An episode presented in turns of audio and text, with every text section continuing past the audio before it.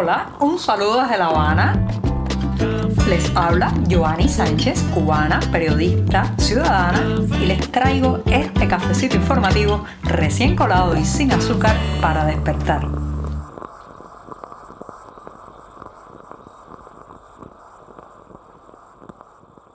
Mañana de jueves, soleada y bastante cálida ya aquí en la capital cubana, un día que además empezaré hablando de los cubanólogos. Ya verán por qué lo digo, pero antes voy a servirme el cafecito informativo de este 10 de marzo de 2022 para que se vaya refrescando en la taza mientras les comento los temas principales de la jornada.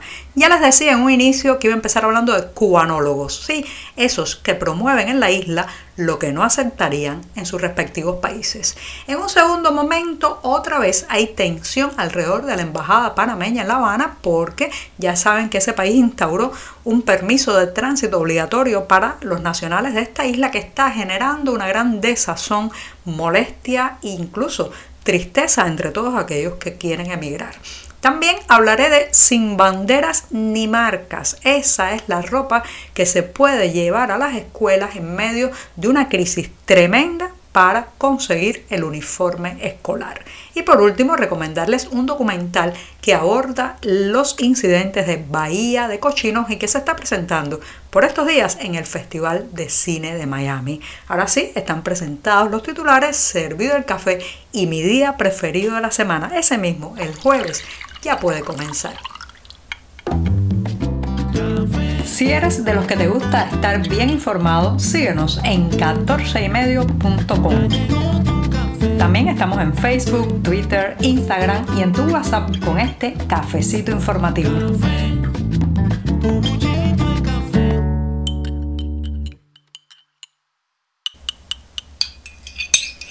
El jueves el café sabe mucho mejor, incluso aunque esté un, algo aguado para estirar lo que queda hasta fin de mes, bueno, pues lo cierto es que lo disfruto mejor, así que me voy a dar este buchito amargo y siempre, siempre necesario. Después de este primer sorbito, paso a una cuestión que a veces, señoras y señores, pues lo vemos por todos lados cuando salimos de la isla, incluso cuando estamos aquí dentro, que son esos cubanólogos. Voy a decir cubanólogos, los voy a llamar así irónicamente para este programa, aunque respeto mucho a la gente que es experta, especialista, académicos muy respetados que eh, pues analizan y conocen eh, como la palma de su mano esta isla. Mi tema no va dirigido a ellos, sino a los otros, a esos cubanólogos que quieren imponernos eh, que aceptemos las reglas de un juego dentro de la isla, esas mismas reglas del juego que ellos no tolerarían para nada en las sociedades donde viven. Sí, hay muchos nombres como esos que Vienen aquí, se pasean en congresos, en foros internacionales o fuera de las fronteras de Cuba, pues proponen que los cubanos aceptemos la, por ejemplo, la falta de derechos y de libertades cívicas a cambio de las migajas que pueden significar una educación y una salud gratuita, que ya hemos hablado ampliamente en este programa, el deterioro, las mentiras, el maquillaje sobre las supuestas bondades y la, la calidad de esos sectores en Cuba que dista mucho de la realidad. Lo cierto es que estos eh, cubanólogos al estilo, por ejemplo, de eh, Ignacio Ramonet, el español, o el brasileño Frei Beto, nos intentan convencer de que vivimos en el mejor de los mundos posibles y que deberíamos aceptar eh, pues todo esto a cambio de nuestra libertad ciudadana, de nuestra libertad cívica. Es como si nosotros fuéramos pájaros que nos conformáramos con alpista y agua para aceptar los barrotes de las así, así mismo. Y también promueven otros delirios, por ejemplo, cómo tenemos que alimentarnos, cómo tenemos que vivir, cómo tenemos que vestirnos, eh, con una ciertas fórmulas que solo funcionan en el papel y cuando ellas las pronuncian, las pronuncian frente al micrófono, pero que en la vida real cuando se trasladan a sus países les gusta el consumo, les gusta el lujo,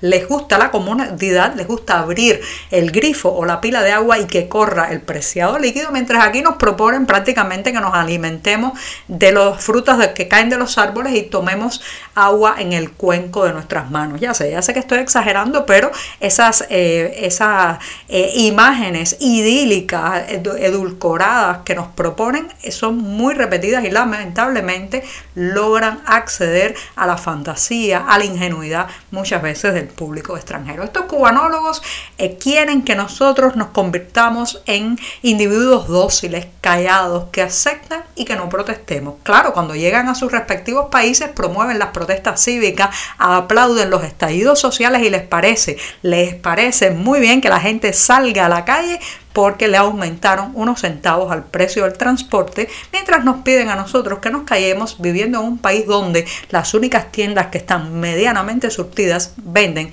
en una moneda diferente a la que nos pagan los salarios. Esos cubanólogos, señoras y señores, no tienen nada de ingenuos. En realidad están aplicando sobre nosotros un guion para indicarnos a la sumisión al silencio, a la apatía cívica. Son, de alguna manera, instrumentos también del régimen cubano. Estamos contigo de lunes a viernes a media mañana, cuando el café se disfruta mejor. Comparte conmigo, con tus amigos e infórmate con este cafecito informativo.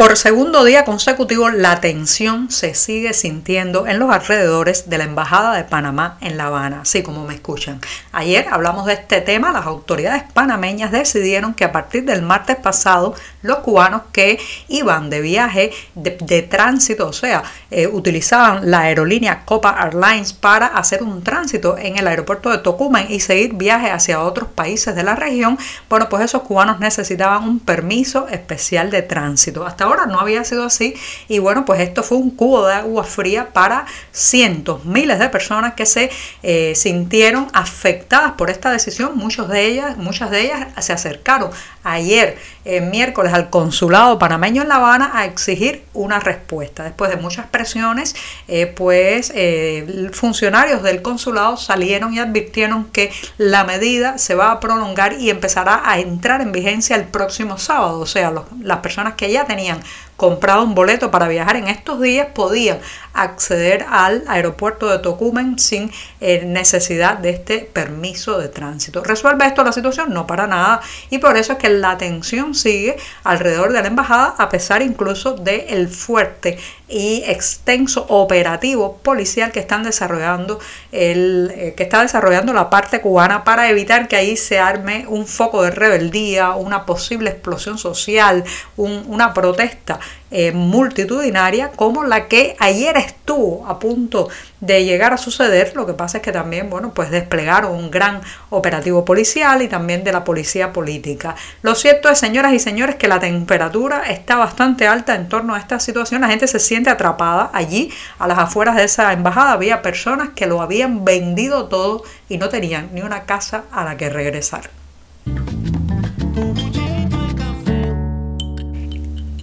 El uniforme escolar ha sido por décadas en Cuba uno de los pilares fundamentales de lo que podemos llamar el control, la estatización y eh, pues la, manera en que el Estado cubano maneja la educación en el país, que recuerden, solo tenemos una educación pública, una enseñanza pública, no se permiten las escuelas privadas, de manera que la uniformidad era una forma también de bueno, mantener todo ese igualitarismo ramplón que se promovió durante tantas décadas en Cuba. Lo cierto es que el uniforme escolar necesita recursos para confeccionarse, para distribuirse y ya sabemos que el país está enfrentando una grave crisis económica, especialmente hay falta de liquidez para comprar las materias primas que hacen falta para eh, confeccionar los uniformes escolares. Esto cada año se agrava más y ahora que está comenzando un nuevo curso escolar eh, a destiempo, porque recuerden que durante la pandemia se suspendieron las clases y han tenido que ahora apretarse el calendario para poder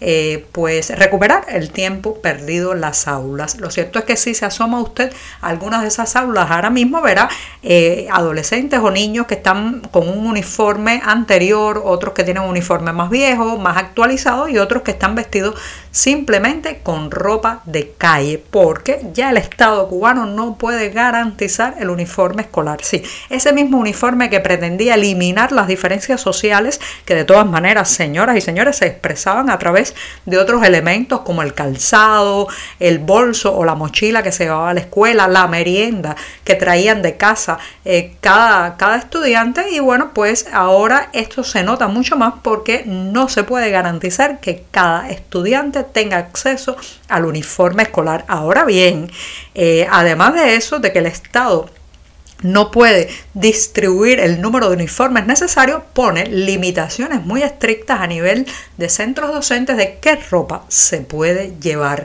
Por ejemplo, ropas con consignas, ropas con mensajes en inglés, ropas con banderas extranjeras están absolutamente prohibidas. También todas aquellas ropas que tengan una marca eh, muy visible e incluso si tienen el rostro de algún futbolista, de un eh, cantante famoso, de un artista foráneo, tampoco están permitidas en las aulas cubanas. Tenemos el caso incluso hace unos días de un estudiante en una secundaria de La Habana Vieja que fue eh, vestido con los colores, con los colores de la bandera ucraniana, una camiseta amarilla y un pantalón azul y tuvo que regresar a casa a cambiarse de ropa porque no le permitieron acceder a las aulas. Señoras y señores, si el Estado, si el régimen no tiene la capacidad económica de eh, pues suministrar los eh, uniformes que necesitan nuestros hijos. ¿Por qué tantas limitaciones en la ropa que pueden llevar a las escuelas? ¿No está acaso consciente ese mismo Estado de las profundas dificultades que tienen las familias para encontrar cualquier cosa